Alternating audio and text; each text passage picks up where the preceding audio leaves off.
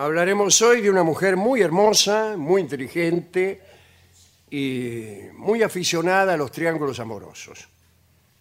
Hoy será un día de triángulos amorosos, pero eh, uno de los vértices será siempre el mismo. Nos estamos refiriendo a Lou Salomé. En realidad se llamaba Louis von Salomé, nació en 1861, venía de una familia aristocrática alemana que vivía en San Petersburgo. Su papá era un general amigo del zar, del zar de Rusia. Lu pasó su infancia en una residencia cercana al Palacio Invierno y, si no se iban a una dacha, una especie de quinta ¿no? que tenían en el campo. Era la más chica de cinco hermanos. La primera aventura amorosa que no llegó a consumarse fue con el pastor Hendrik Gilot, que era un predicador protestante, quizá el más importante de Rusia. Con él tuvo sus primeras clases de filosofía. Parece que Gilot era demasiado afectuoso. Eh, Muy bien, muy bien, le decían. Eh, Gilot se enamoró de Luz Salomé hasta el punto de que planeó divorciarse de su esposa y casarse con ella. Era muy chica, Lu.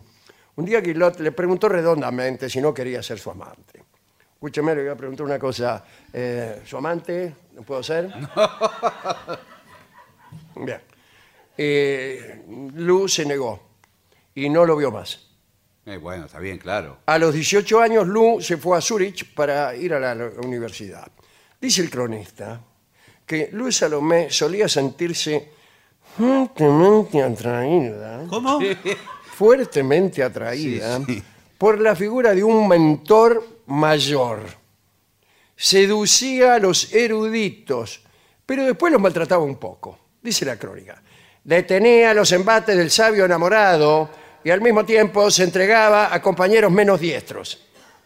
A ver, a ver, a ver, ¿cómo se Eh, la tipa eh, Seducía- seducía al maestro y después Agarraba el compañero. agarraba viaje con el, el más sonso de los alumnos. Está bien, está bien.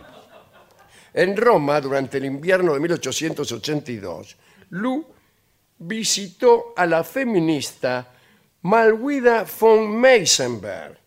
Allí conoció al protegido de Malwida. En realidad es Malvida. Malvida von Meisenberg. Y conoció al eh, protegido de Malvida, el filósofo Paul Rie, que tenía 30 años. Tenía. Rie, o Rie, era hijo de un hacendado prusiano que había perdido todo su dinero en el escolazo y había acudido a esta chica, la Malvida, para pedirle, para jetearla, ¿no? para pedirle guita. Lu y Re pasaron por Roma y luego de varias excursiones, el Re le declaró su amor. Dice, te amo, le dicen. Ah, bueno, pero a ella no le gustaba nada el tipo. Y Luz Salomé le habló de un ideal de hermandad sin sexo. Dice, mira, Paul, dice, no te acerques, no te acerques. Dice, la hermandad sin sexo sacó un palo que tenía. Paul Re dijo algo así como, muy bueno, ¿qué va a hacer? Aceptó, Ah, aceptó la amistad. Era un, mo- era un modo de estar cerca. y Claro. habrá pensado el tipo, quizá un día se cae el techo y algo sucede. Lu le habló de un sueño que se repetía con frecuencia. Y en aquel sueño ella se veía con dos tipos en un apartamento repleto de libros y flores. Y este, este Paul Rie entendió, o creyó entender, o le convino entender, eh, que este sueño quería decir que ella en realidad quería estar con dos hombres. no, bueno. y- Eso- y le dijo, mundo- mire, usted lo que está soñando es muy sencillo. le dijo. Sí. Usted quiere estar con dos hombres y eh, uno soy yo. No, bueno. no. Ahí me parece. Entonces directamente convocó a un tercer personaje para que viniera a vivir con ellos. Sí. Y le escribió a un amigo. Este amigo se llamaba Federico Nietzsche. A Nietzsche. le- Che, Nietzsche dice, "Ah, no vas a creer lo que pasa. Re sabía que Nietzsche aceptaría una propuesta de ese orden porque era un hombre a quien cualquier ómnibus lo dejaba en la cercanía. Hacía poco había roto su relación con Richard y Cosima Wagner. Ah, Sí, eran amiguetes, pero se habían peleado. Nietzsche efectivamente aceptó la propuesta de Ree y Luz Salomé. Se encontraron en la Basílica de San Pedro en Roma, mirá qué lugar. Cuando Nietzsche vio a Lu, también se enamoró. sí. Dijo, ah, bueno, me enamoré. Eh, se inclinó galante ante ella y le preguntó, ¿qué estrella nos ha traído hasta aquí? Eh, con ese tono. Y le propuso rápidamente matrimonio. Pará, dice Re, Paul Re. Claro. Le dice, momento, el pacto no incluye este pedido. Eh, bueno, dice Nietzsche y aflojó. Se armó un trío entre ellos, eh, que, y ellos lo llamaban la Santísima Trinidad. Ahí abundaban los besos, los cruces intelectuales, pero no más. Ah, loco, Viene así. parece que... Llegaban hasta los besos. Sí. En Lucerna, los tres acudieron a un fotógrafo para sellar su pacto con un retrato. Como marco, eligieron una carreta de granja donde Re y Nietzsche aparecieron situados allí donde se ataban los animales de tiro, En la parte de adelante. en la parte de adelante. Alrededor del brazo de cada uno se ató una cuerda que sujetaba eh, Lu a modo de rienda. Ellos estaban como bueyes y, y Lu Salomé como carretera.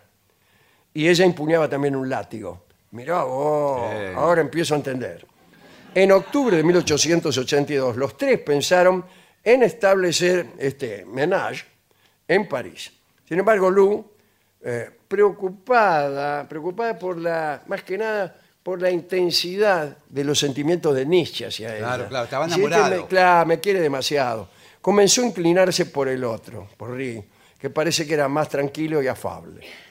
Nietzsche aceptó que debía perder eh, a los dos, tanto a Samada como a su mejor amigo, y se despidió de ellos para siempre. Y luego siguió un cruel intercambio de correspondencia. Ustedes destrozaron mi vida, manga de sinvergüenza, qué sé yo. Influido por Lisbeth, su hermana, la hermana de Nietzsche, Nietzsche desarrolló una intensa animadversión contra Lu. Decía que era eh, un mono manoliente, Bueno, por favor. amenazó con suicidios, alardeó de sobrevivir a una sobredosis de opio. Más tarde, su dolor lo llevó a una pronunciada misoginia. Lu no olvidó a Nietzsche. Presentó sus trabajos al crítico George Brand, que comenzó a divulgarlos. En los siguientes cinco años, Lu Salomé y Paul Rie vivieron rodeados de un grupo de intelectuales en Berlín. Las relaciones sociales se centraban en Lu, que era llamada excelencia, mientras que de Rie decían que él era la dama de honor. Lu atormentó a Rie, permitiendo que hombres brillantes la cortejaran. La tipa le daba, le daba pifia eh, levantándose hombres brillantes Sí. en el Roxy. En 1887, Lu quiso casarse con Karl Andreas, un famoso orientalista, especialmente erudito en la civilización persa. Ella le pidió a Ri que se quedara para formar un nuevo homenaje a Trump. Eh, Ri se negó. No solo se negó, se mató. No. Se mató, sí señor. Lo encontraron en un río suizo. Había saltado desde un acantilado. Eh, algunos dicen que se cayó también, pero bueno. Bueno, bueno. Cuentan que Carl Andreas, el otro, fanatizado por sus estudios, parecía un monje oriental, parecía. La manera como se dijo a Lu fue violenta. Ajá, así son los monjes orientales. Un día se presentó en la puerta de la casa de su amada, cuando vivía todavía con Paul Rie, y se declaró. Lu lo rechazó. Entonces, enojado, Andreas tomó un cuchillo y se lo clavó, se él mismo, ¿eh? se lo clavó en el pecho. Y, y semejante determinación, por no decir locura, convenció a Lu.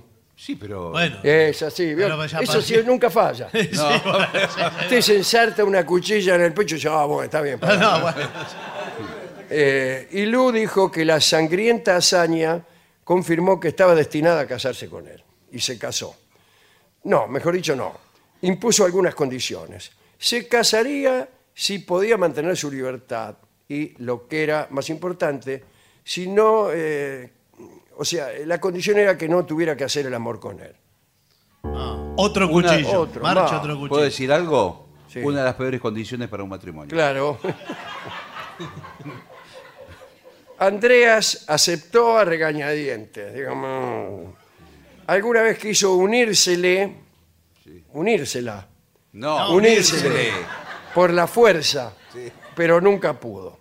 Para tranquilizar a su esposo, Lou contrató a una tal Marie, que representaba el papel de esposa suplente para Andreas. Nuevo homenaje. Claro. Sí, ahora eran Lou, la esposa suplente, Marie y Andreas. Los tres vivieron confortablemente. Y Marie tuvo dos hijos de Andreas. Ah, mirá vos. Lo bautizaron Pirulo y eran felices los tres. Un día Lou se enamoró de otro muchacho. Eh, En 1897, un amigo en común de Andreas les presentó en Múnich nada menos que a Rainer María Rilke, que entonces tenía 22 años. Todavía no, no, no había escrito. Rilke la cortejó con la misma resolución que antes había demostrado Andreas, solo que no ofreció su sangre. Contó que tras haberla visto en una primera oportunidad, andaba siempre con un ramo de rosas caminando por toda la ciudad, temblando de impaciencia ante la posibilidad de encontrarla por azar en alguna parte. Con un ramo de rosas y si la encontraba, este ramo de rosas para usted. Pero no la encontró. La- al final la encontró, pero en una reunión y se le declaró Sí. y ella lo aceptó. En Múnich vivieron entonces Andreas, Lu y Rilke y fueron felices. Ella y su esposo Andreas se encargaban de corregir las poesías que eh, escribía Rilke. Por su parte dicen que Andreas había adoptado una estrategia. Había elegido de entre todos los pretendientes de su esposa el hombre con quien mejor se llevaba a él. Claro. O sea, la elección de Rilke también había sido de Andreas. Pero el trío se unió todavía más cuando en 1899 se embarcaron en un largo viaje a Rusia. Entre los recuerdos más interesantes, los tres pudieron reunirse con León Tolstoy y conversar con él. Andrea se mostró encantado cuando el escritor ignoró a Salomé y a Rilke y lo interrogó incesantemente sobre Persia. Era un pequeño triunfo ante su joven y cercano competidor, ¿no? especialmente ante Rilke. Bueno, eh, cuando Lu cumplió 50 años, porque el tiempo pasa, ¿no? Sí, sí. Acudió al Congreso sobre Psicoanálisis de Weimar en 1911. Ya había escrito 10 novelas, un estudio sobre Nietzsche y docenas de artículos sobre una gran variedad de temas. Eh, la relación con Rilke había terminado. Eh, Rilke murió joven, en 1926, no tan joven, y pidió que Luz Salomé lo visitara en su lecho de muerte, ¿no? Eh, y no fue la tipa. Por entonces, Andreas vivía solo en Gotinga, esperando que su mujer se reuniera con él en algún momento. En aquel congreso, ¿no es cierto? En el Congreso de Psicoanálisis de Weimar, 1911, eh, Lu conoció a Freud. Bueno, lo sedujo Pero, y señor, siguió con aquella costumbre, así, porque además de seducir a Freud, enamoró también a uno de sus discípulos, Sí. el médico croata Víctor Tausk, que, que luego eligiera a Tausk como amante, eh, lo enfureció a, Pro- a Freud. Sí, claro. Y escribió sobre Tausk como un ave de rapiña, pero bueno, se sometió a este nuevo homenaje, esta vez en casa separada. Algunos dicen que Lu en realidad se había propuesto seducir a Tausk para acercarse al maestro, a quien, ante quien el discípulo, bueno, Sí, podía claro. presentarse. En 1903, no, 13, 1913, Lu puso fin a su relación con Tausk, eh, pero este muchacho eh, desesperado se castró. Discúlpeme. Ah, bueno. El otro ya tenía el cuchillo en el pecho. Sí, bueno, claro. este, este insistió. Pero no, este se castró y después se pegó un tiro. Ah, bueno. Claro, no iba a ser al revés. No. No, no. Lu empezó a estudiar psicoanálisis, claro. Tengo un novio que Hubiera empezado antes. lo abandono, se castra y se mata, yo empiezo a estudiar psicoanálisis. sí. Freud, que sentía devoción por ella, ¿eh? le facilitó pacientes. Le mandaba, los que no estaban muy locos, Sí, para que practique. se los mandaba a ella para que practicara, Sí. como hace Rolón. Bueno, No, señor. En algún momento se pelearon, porque ella adhirió a las ideas de Adler, que eran vapuleadas en el terreno freudiano, ¿no? Eh, y Lu llegó a ser psicoanalista de Ana, la hija de Freud, mira vos. Cuando sus relaciones con Freud terminaron, Lu regresó a Gotinga, ¿con quién? Con el marido, Carl Andreas, hasta que el orientalista este murió en 1930. El ascenso de los nazis fue muy difícil para Lu, ya que Lisbeth Nietzsche, eh, la mujer, la hermana de Nietzsche, visitada por el propio Hitler, comenzó a difundir el rumor de que Lu era finlandesa y judía. uh, Lisbeth odiaba a Lu, dirigía los archivos de, de Nietzsche y los usaba para modificar sus pensamientos, los pensamientos de Nietzsche, con el fin de hacerlo parecer un nazi. Algunos trabajan por ese lado, lo mismo que pasa con, con Wagner. ¿no? Odiaba a Lisbeth, a Lu, porque ofrecía un punto de vista de, de su hermano, Nietzsche, completamente distinto, que no respondía en absoluto a la coyuntura hitleriana. Lu Andrea Salomé murió finalmente en 1937 en Gotinga, a los 76 años de edad, a causa de una falla renal. Inmediatamente después de su muerte, en 1937, la Gestapo confiscó sus papeles y su biblioteca. Algunas cartas con sus amantes ilustres pudieron salvarse y fueron fuente de la historia que contamos. También hay, creo que hay un libro, ¿no? La correspondencia de, de Luz Salomé, eh, nada menos que con Germán Gese. ah, Así que, que es muy, muy interesante esa correspondencia. ¿no? Ahí, bueno, ya, ya hablaremos un día de eso. Eh, linda historia esta. Muy de linda. Sí, y cuántas celebridades literarias, Sí. intelectuales. Así que hemos pensado ilustrarla con este tango que alude a estos tríos y se llama Tres Esperanzas. Claro. Tres Esperanzas canta ahora Jorge Vidal.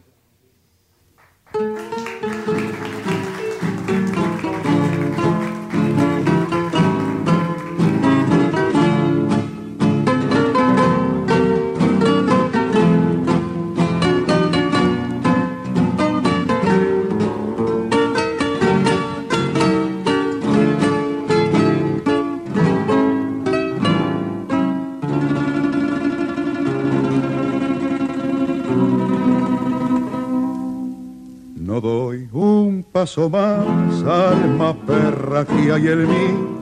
Me siento desmayar, murámonos aquí. Si el mundo sigue así, padeciendo a los faquires.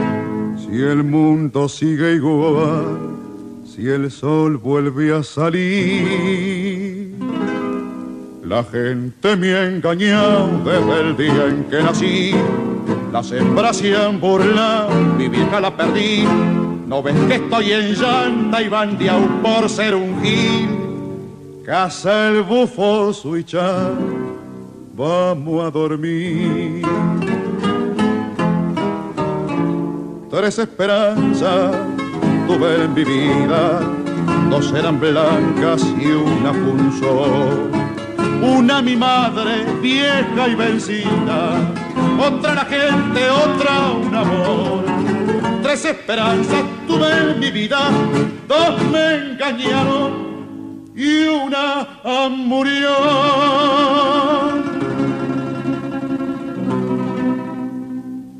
No tengo ni rencor, ni veneno, ni maldad. Son ganas de olvidar, terror al porvenir. Me he vuelto pa' mirar y el pasado me ha hecho reír. Las cosas que soñé me cachen diez quejí.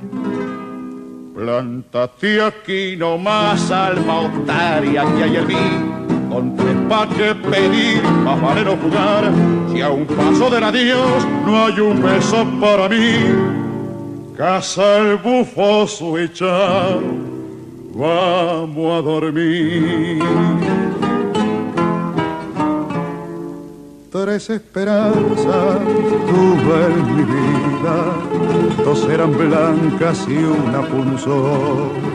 Una mi madre vieja y vencida, otra la gente, otra un amor. Tres esperanzas tuve en mi vida, dos me engañaron y una murió.